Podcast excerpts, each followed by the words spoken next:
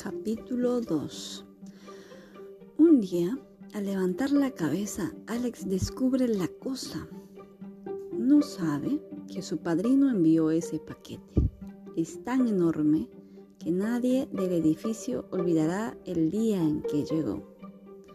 Los cargadores sudaban la gota gorda. La cosa no cabía en el elevador y no les hacía ninguna gracia subirla a pie sobre su espalda hasta el cuarto piso por el estrecho cubo de la escalera. Esos hombres altos y bien plantados protestaban a cada rato.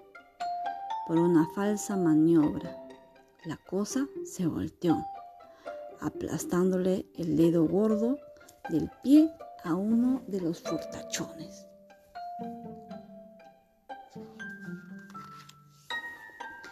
Así que la dejaron sobre los escalones y salieron disparados a urgencias. La cosa se quedó allí, arrinconada entre el segundo y el tercer piso durante un día y medio, estorbando el paso.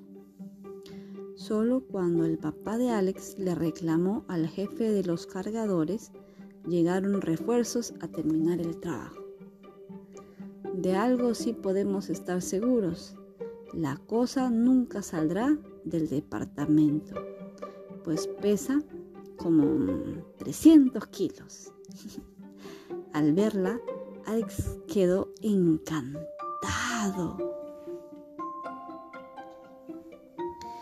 está maravilloso, está maravillado con su negro ébano, tanto como con un blanco marfil.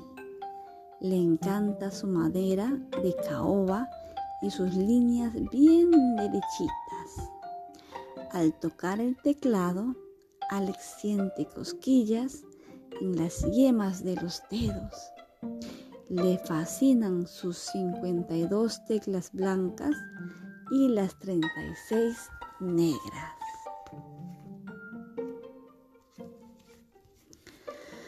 También le agrada la joven mujer que viene cada lunes a enseñarle cómo sacarle provecho a la cosa.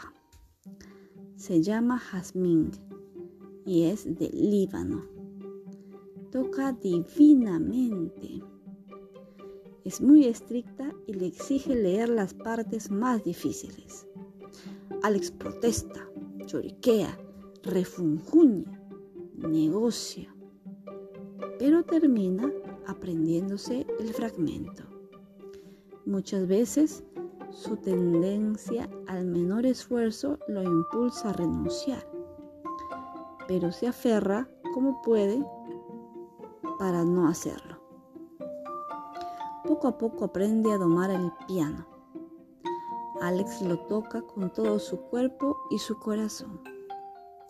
Ahora en la escuela, cuando la maestra le pregunta, Alex sabe que debe esforzarse para comprender lo que ella dice y buscar en su cabeza.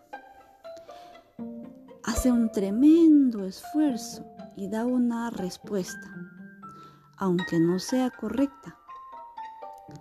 La maestra ha dicho que no es grave equivocarse, que los bebés se caen antes de caminar. Lento pero seguro, Alex avanza hacia la cima de los medianos. Cuanto más cerca está, menos pena le dan los medianos más rezagados. Ahora admira a los alumnos aplicados, su perfección lo atrae como un imán. Gracias. Escuchamos mañana.